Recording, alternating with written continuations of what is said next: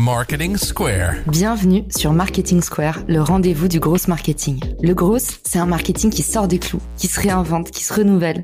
C'est aussi un mindset qui repose sur l'envie de se dépasser, de se détacher de ses opinions une bonne fois pour toutes et d'apprendre en continu. Si tu te reconnais dans cette description, que tu sois débutant ou expert, abonne-toi. Ce podcast va devenir ton meilleur allié. Vous souhaitez augmenter vos conversions et décrocher plus de rendez-vous J'ai un secret à vous révéler. L'extension Refer se connecte partout où se trouvent vos prospects. LinkedIn, HubSpot, Salesforce. En un clic, activez le bouton magique Rencontrer et laissez Refer identifier les meilleures personnes pour vous présenter. Placez le meilleur de la technologie au service d'une meilleure prospection. Découvrez Refer sur refer.social ou cliquez sur le lien dans la description. Bonjour à tous et bienvenue dans ce nouvel épisode de Marketing Square. Aujourd'hui, on va parler de gérer ses émotions. Une nouvelle fois avec Marie-Laure Deschamps qui nous a signé un des épisodes historiques du podcast Comment gérer le syndrome de l'imposteur qui est un des épisodes les plus écoutés de l'histoire de Marketing Square. Malgré un emploi du temps surchargé, elle revient nous faire l'honneur d'un nouvel épisode, un épisode atelier qui va parler de comment gérer les conflits au travail. On a mille raisons de se prendre la tête au travail avec nos collègues, avec nos avec nos stagiaires, avec nos alternants ou peut-être avec nos supérieurs hiérarchiques. Et eh ben aujourd'hui, Marie-Laure, elle va nous donner un exercice pratique pour pouvoir s'en sortir indemne de ces conflits qui parfois nous donnent la boule au ventre, nous donnent envie de démissionner ou bien carrément parfois de se reconvertir. Marie-Laure, re-bienvenue dans le podcast. Super, merci Caro. Ravi de te retrouver, de retrouver tes auditeurs. Aujourd'hui, tu vas nous parler des conflits au travail. Toi, c'est un peu ta problématique au quotidien puisque tu es coach. Quand on parle d'épanouissement, une grande partie de notre épanouissement, en fait, c'est comment gérer la négativité qui nous arrive souvent de l'extérieur et finalement, souvent, on l'absorbe et parfois, on la rejette à notre tour sur les autres ou alors on se gangrène jusqu'à euh, potentiellement exploser ou être complètement dégoûté de son travail. Exactement. Et c'est vrai que la vie professionnelle, comme la vie tout court, c'est pas qu'un long fleuve tranquille. Et les tensions, on en vit tous. Tu as cité plein d'exemples. Moi, dans les accompagnements que je fais, je vois beaucoup d'entrepreneurs ou alors de personnes qui ont des conflits avec leur manager ou des managers aussi, c'est dans les deux sens, hein, qui vivent des conflits, qui vivent des tensions et qui ne savent pas comment les gérer. Alors, soit ils les gèrent à leur manière.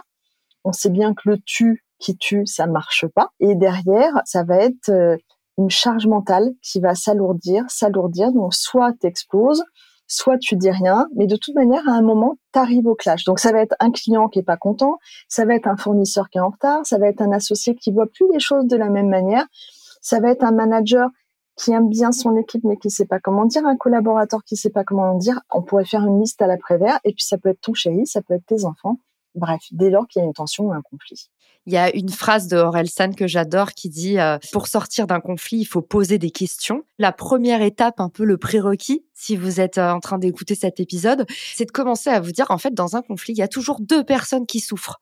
Et c'est très difficile de faire cet exercice de distanciation parce que nous quand on est en conflit avec quelqu'un, comme on est dans notre bon droit, on se dit bah c'est l'autre en face qui veut m'emmerder, qui me cherche des noises et qui me veut du mal, mais en fait l'autre en face, il souffre aussi. Et aujourd'hui, Marie-Laure, on va parler de CNV, la communication non violente, qui est honnêtement une approche qui a changé ma vie et même ma manière de communiquer, parce que je pense que depuis la naissance, on nous apprend mal à gérer les conflits, les tensions et même nos émotions. Exactement. Et c'est vrai que la base, on pourrait faire même un, épisode encore plus long. La première étape, c'est de ressentir et de se dire qu'est-ce que je ressens dans la situation présente? Je suis en colère, j'ai peur, je suis triste. On a parfois dans notre éducation un soi fort qui est bien présent, où on n'a pas le droit d'accueillir ses émotions, donc on les met sous le tapis. Et puis à un moment, ça émerge et là, on part dans une réaction qui est assez souvent incompréhensible pour la personne qui est en face. Ça va être un client, par exemple, qui te dit « Caro, je te trouve pas du tout professionnel ».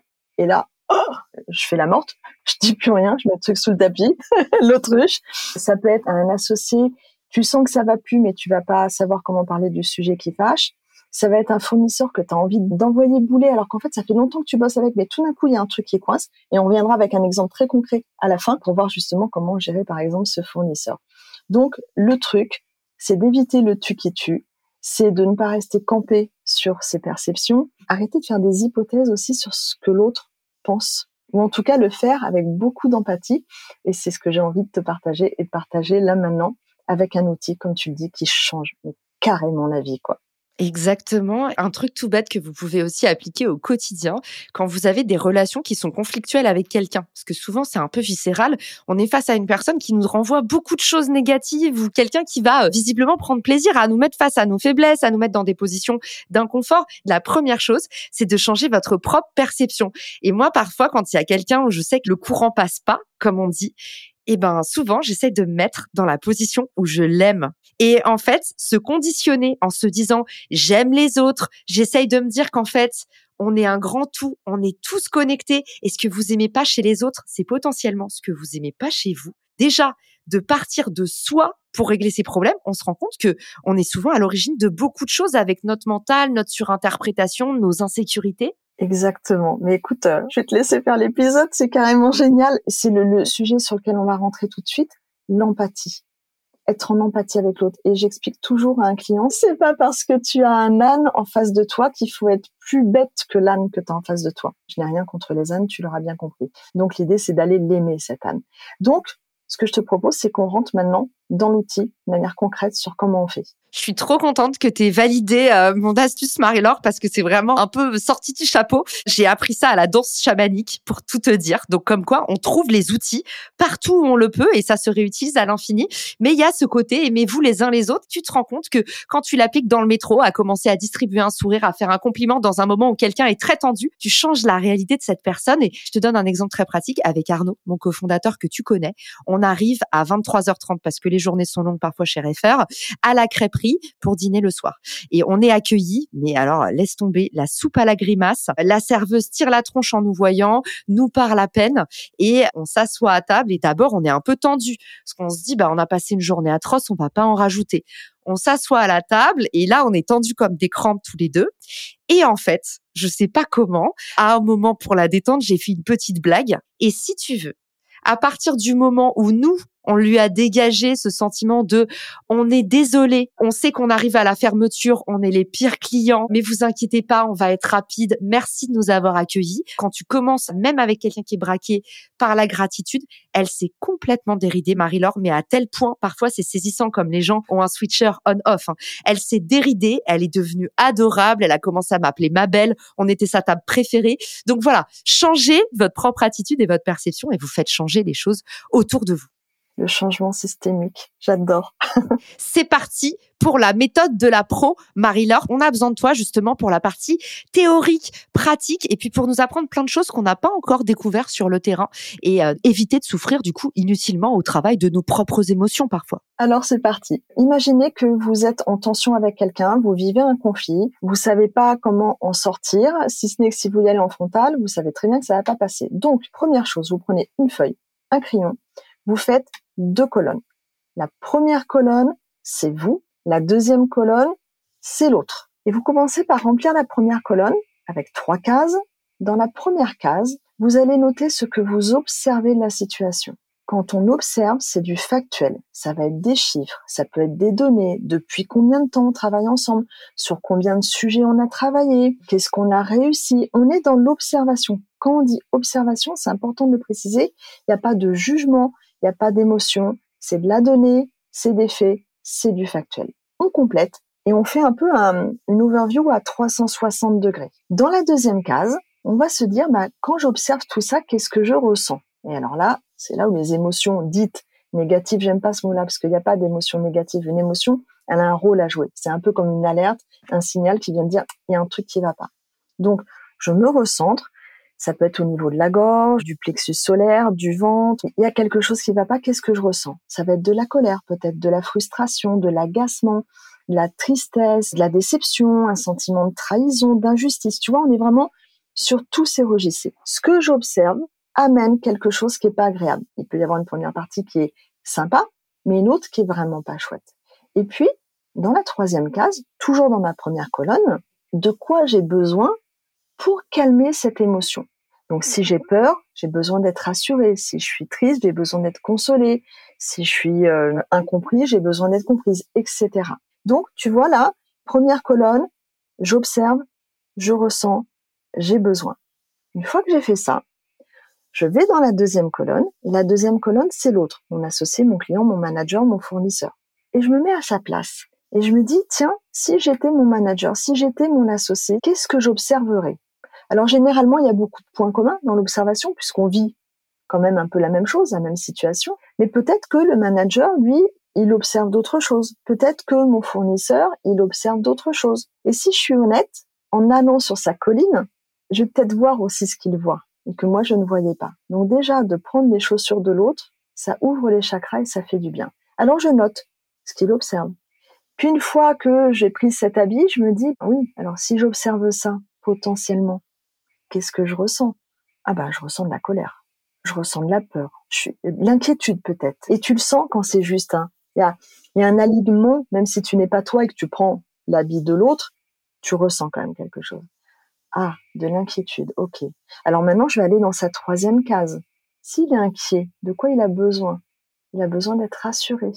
Ok, donc on a bien trouvé sa situation, ce qu'il ressent et de quoi il a besoin. Une fois qu'on a fait ça, on se dit, OK, qu'est-ce que je pourrais proposer qui puisse nourrir mon besoin, apaiser mon émotion et qui en même temps puisse nourrir son besoin et apaiser son émotion.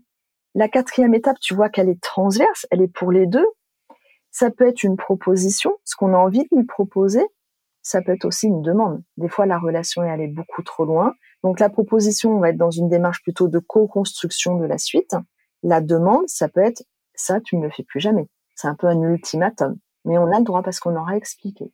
Donc, la première grande étape, c'est tes deux colonnes, les trois cases et cette case commune pour structurer hyper clair, Marie-Laure. Et du coup, on peut utiliser cette matrice pour tout type de conflit. Ça marche vraiment avec tout. Ça peut être même aussi des conflits familiaux. Nous, on a parlé du travail, mais en fait, c'est universel. Ça peut être avec ton chéri, ça peut être avec un ado, avec un ado, mais c'est fabuleux. Plutôt que d'être dans je veux que tu, bah tu veux que tu, le gamin il monte dans sa chambre avec son plateau, c'est fini, tu vois. Donc, une fois que tu as posé ça, tu dis, OK, mais alors ma feuille, je la garde dans mon coin et je demande à un ange de passer et d'amener ça dans le cerveau de l'autre. Non. Là, on arrive dans la deuxième étape. Tu prends ton courage, tu vas voir ton fournisseur, ton associé, ton manager et tu lui dis, imagine que c'est toi, tu vas dire, écoute Caro, quand à un moment, j'ai besoin de te parler, c'est important pour moi, est-ce que tu es dispo? Tu me dis oui, tu me dis non, bref, on se calme un moment. Et quand arrive ce moment, j'écoute, j'ai quelque chose à te partager, c'est hyper important pour moi et j'ai une proposition à te faire, j'ai une demande à te faire, j'ai juste besoin que tu me laisses te raconter deux, trois trucs avant pour arriver à la demande. Et une fois que j'ai ton OK, c'est comme un pacte, je sais que tu vas m'écouter, que tu es dispo et que tu vas me laisser dérouler. Et comme tu m'as dit, OK, si à un moment tu me coupes, je vais dire, Caro, je suis désolée, j'ai pas fini. Ah, pardon, pardon. OK. Et là, quand je vais commencer à te raconter mon petit tableau, mes petites colonnes et tout, je vais commencer par aller chez toi et dire, bah voilà, Caro, ça fait trois ans qu'on bosse ensemble. De ton côté, euh, j'imagine que ce que tu observes, tu vois, j'imagine, je fais des hypothèses, je ne suis pas toi. Et je vais aller raconter ce que tu vois. Je vais aller imaginer ce que tu ressens je vais du coup faire une hypothèse sur ce dont tu aurais besoin. Et une fois que j'ai déroulé toute ta colonne, je vais rebasculer dans ma colonne, je vais remonter dans ma première case et te dire, voilà, moi de mon côté, ce que j'observe, du plus, du moins, et sur le moins, voilà ce que je ressens, voilà de quoi j'aurais besoin. Donc ce que je te propose, là tu peut-être pas assez de temps, c'est qu'on se recale un point tranquillement pour voir comment on peut rebattre les cadres de notre collaboration, comment on peut améliorer tel point, tel point. Et puis si c'est une demande, je dirais écoute, un truc comme ça, c'est pas compliqué, bah plus jamais. Et à un moment, tu as le droit d'être ferme dans ta position et de dire que quand ça a été peut-être trop violent, on ne le fera pas deux fois. Donc voilà, tu commences par donner de l'empathie à l'autre et quand tu disais tout à l'heure donner de l'amour, pour l'avoir pratiqué plein de fois et aider plein de personnes à le pratiquer, quand tu dis à l'autre, j'imagine que, en face, il se passe quoi? Elle me comprend. Enfin. Alors oui, du coup, il y a une prise de conscience aussi dans l'autre sens. Mais tu reposes les fondations d'une relation qui est dans l'écoute. Et ça, à partir de là, tu peux construire plein plein de choses. Donc voilà le mode d'emploi comment on gère des personnes qui en fait aiment le conflit et ne veulent pas en sortir? Tu vois, typiquement, tu parlais euh, des conflits entre associés. Moi, on me raconte des histoires parfois de ça fait 15 ans qu'on se parle plus, des situations qui sont ingérables avec des types de profils où en fait c'est devenu euh, complètement viscéral, ou alors des personnes qui t'en veulent. Et je te racontais une histoire euh, hier à ce propos. Quelqu'un qui t'en veut juste parce que t'es toi. Comment est-ce que tu peux gérer cette haine? Comment est-ce que tu peux t'en distancier? Parce que parfois, il faut aussi le dire. Tu vas peut-être me contre redire. Mais moi, j'ai l'impression qu'il y a aussi des conflits qui peuvent pas se résoudre et il faut juste vivre avec. Dans une relation, à la base, il y a un besoin des deux côtés. Une relation, elle se construit à deux. Généralement, le début d'une relation, c'est la lune de miel. Même si la lune de miel peut être parfois très courte. Et en deux jours, trois jours, une semaine, tu fais oh, erreur de casting. Ça arrive dans tout, le pro, le perso. Donc, la première chose, c'est vraiment de se dire, en toute honnêteté, cette relation, elle m'a apporté quelque chose de positif. Elle était courte, mais c'était positif. Et l'autre aussi, a priori, puisqu'il y a eu un top là quelque part. En revanche, si tu rentres dans cette discussion en disant écoute, je fais l'hypothèse, peut-être que, mais maintenant moi de mon côté, et tu fais ta valse, et je vais chez toi, et je reviens, et je repars, et que la personne reste campée en face, écoute, je, je, peux comprendre que toi tu n'aies plus envie, que tes besoins aient changé, qu'il y ait eu une, une incompréhension. En fait, c'est vraiment d'être centré sur ses besoins, de pas lâcher. Voilà, moi, ce dont j'ai besoin pour bien fonctionner, pour travailler en intelligence, pour voilà. Je peux comprendre qu'on n'ait plus les mêmes besoins, qu'on ne se soit pas compris. Merci, gratitude. Voilà, c'était un bout de chemin ensemble. Je crois qu'on n'arrive pas à co-construire la suite. On se quitte. C'est peut-être mieux de continuer chacun, chacune de son côté et sans rancune. On a essayé, ça n'a pas marché. Dans la vie, il y a plein de trucs, on essaye, ça ne marche pas.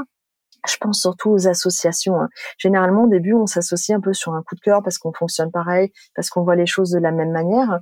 Et puis, il y a un moment, la vie change. T'en as un qui a des enfants, l'autre qui en a pas. On avance ensemble. Et ce qu'on voyait pareil, bah, il y a un moment, les préoccupations de l'un ne sont plus les préoccupations de l'autre. Et puis, on avait une vision pour développer le business. Et puis, on change d'avis, on évolue. C'est toujours de faire de la régulation. De toute manière, la base d'une relation doit vraiment se construire en compréhension des fonctionnements de l'autre, des besoins de l'autre, et de se ramener régulièrement, ce qu'on appelle la régulation, faisant une fois par semaine. Alors, cette semaine, c'était comment? Qu'est-ce qui était bien? Qu'est-ce qui était moins bien? De quoi t'aurais besoin? Qu'est-ce qui a bien marché? Qu'est-ce qu'on peut faire autrement? Qu'est-ce qu'on peut ajuster? Et ces points-là, c'est de les caler dans les agendas. Parce que un manager, un collaborateur, une fois que ça roule, qu'est-ce qui se passe? Non, mais c'est bon, Caro, ça marche. Il n'y a pas besoin un associé un jour qui me disait ça. Au début, on faisait que ça, des points. On avait que ça à faire, on n'avait pas de clients. Donc, on passait notre vie ensemble. Puis, à un moment, les clients arrivent, tu as moins de temps. Donc, tu avances chacun de, de son côté. Ouais, faudrait qu'on se voit. Oui, oui, faudrait qu'on se voit. Ouais, on se fait un déj ou on se fait un... Et en fait, il y a plus ces moments-là. Puis, tout d'un coup, tu as des tensions qui arrivent, tu as des incompréhensions. Et ben, on a tellement perdu l'habitude de se parler qu'on sait plus se dire les choses. On ne sait plus dire, on n'ose plus dire et on ne sait pas comment dire. Si tes points ils sont calés régulièrement, manager, collaborateur, associé, client, fournisseur, tu sais que tu un moment qui est prévu. Voilà. Donc, communication non violente, empathie, les besoins, et avec ça, tu as des bonnes bases. Ça se pratique, ça s'apprend, c'est comme le vélo à la sténo, mais c'est possible, vraiment. Il y a un dernier petit outil qu'on pourrait donner, c'est euh, les bonhommes allumettes de Jacques Martel. C'est Florence Marty qui m'a recommandé cette vidéo. Je vous la glisse dans les ressources de l'épisode. Quand vous avez un conflit lourd à gérer avec quelqu'un euh, que vous aimez ou vous en souffrez et vous rapportez vos problèmes à la maison, pour vous distancier, quand c'est presque impossible de se distancier parce que ça vous atteint trop et ça vous atteint dans vos valeurs, vous pouvez plus dormir la nuit, quand vraiment ça vous ronge et ça vous bouffe, allez regarder cette vidéo et faites le petit exercice de Jacques Martel. Ça dure une vingtaine de minutes et honnêtement, c'est un exercice qui fait du bien à la tête. Donc, euh, je vous le recommande également. Je glisse ça dans la petite boîte à outils pour compléter les géniales ressources que nous a recommandé Marie-Laure. Je pense qu'on va tous commencer à tracer deux colonnes à notre prochain conflit. Et puis surtout, tu l'as rappelé, la communication, c'est clé et parfois, c'est difficile. Et surtout, on nous a appris en France, oui, quand la nouvelle est mauvaise, on tue le messager. Mais en fait, bah, moi, je me force tout le temps à dire ce que je pense. Et souvent, je commence par dire, bah écoute, c'est pas facile pour moi de te dire ça, mais je préfère toujours être transparente. Et tu vois, c'est un truc aussi que je vais faire quand, par exemple, je reçois beaucoup de demandes de gens qui me disent, je voudrais passer dans le podcast, je voudrais ci, je voudrais ça. C'est aussi apprendre à dire non. C'est maintenant, je dis toujours ce que je pense. Souvent, je mentais pendant des années, j'inventais des prétextes. J'avais une copine qui me disait, oui, j'aime pas filer des cigarettes tout le temps. Du coup, euh, je dis tout le temps que euh, j'en ai plus, mon paquet est vide. En fait, c'est dommage d'avoir besoin de dire ça pour pas dire juste aux gens, je suis désolée, non, je peux pas te donner une cigarette maintenant. Pourquoi avoir besoin de mentir pour assumer ce qu'on dit et ce qu'on fait? C'est ça, en fait, être aligné. Et c'est là où dans ta vie, potentiellement, il y a un truc qui va pas. C'est que moi, je disais aux invités, c'est un sujet que j'ai déjà couvert ou machin. Maintenant, je dis, la saison est pleine. J'ai suffisamment d'épisodes pour le moment. Merci beaucoup d'avoir pensé à moi et je te mets sur une liste d'attente. Et si jamais j'ai des besoins, je ferai appel à toi. Mais avant, je me rongeais les sangs et je savais pas comment répondre. Bah, ça déclenchait des réactions en face de gens qui disaient ah bon, mais pourquoi? Et là, ça crée déjà un conflit. Ça commence aussi facilement que ça, en fait. Parce que souvent, on prend le mot, la phrase, la réaction de l'autre contre soi et pas contre le sujet on n'arrive pas à se dissocier de qui on est et de la situation. Moi, je vais pas te dire non parce que j'ai peur de perdre la relation.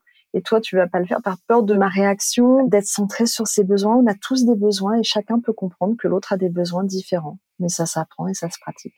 Et mieux se connaître, c'est la clé pour améliorer ses relations parce que tout commence par soi. Désolé de vous décevoir, mais il y a du taf. Mais grâce à cet épisode, vous avez en une vingtaine de minutes les clés pour commencer à mieux gérer vos conflits. On commence dès demain et ça y est, on arrête de faire l'autruche et on se confronte vraiment à ce qu'on pense, à ses besoins, à soi. Et vous verrez à quel point les résultats sont magiques quand on les prend en main. J'ai aussi adoré ce que tu as dit, Marie-Laure, sur ne pas s'occuper que de ceux qui montrent des signes de faiblesse parce que vos talents en entreprise, ceux qui ne montrent pas de signe de faiblesse, ceux qui sont toujours vaillants, ceux qui disent toujours merci, bonsoir, ceux qui vont toujours bien, bah il faut aussi prendre soin d'eux. Et souvent, notamment quand j'étais à l'école, j'observais, je me disais mais comment ça se fait que la maîtresse, elle s'occupe toujours que de ceux qui pleurent? Même en tant qu'enfant, ça m'avait frappé et je trouvais ça dommage que finalement ceux qui sont forts, on leur dit bah toi t'es fort, t'as pas besoin on a tous des besoins. C'était le maître mot de cet épisode. Merci Marie-Laure d'avoir été avec nous et dis-nous vite où est-ce qu'on peut te retrouver pour t'envoyer des immenses merci pour tout ce que tu nous as partagé. Écoute, sur LinkedIn, tout simplement, ça serait un super bon point de départ pour échanger avec grand plaisir. Je vous mets les liens dans les ressources de l'épisode Marie-Laure Deschamps. Ne quittez pas cette écoute sans aller la suivre pour découvrir de nouveaux contenus sur la CNV et comprendre aussi euh, les clés de euh, nos relations aux autres. On a tous un travail continu à faire sur ce domaine. Merci à tous pour votre écoute et à très vite dans un prochain épisode. Ciao Si cet épisode te plaît, tu peux le partager en me taguant ou lui laisser 5 étoiles sur Apple Podcast. Marketing Square.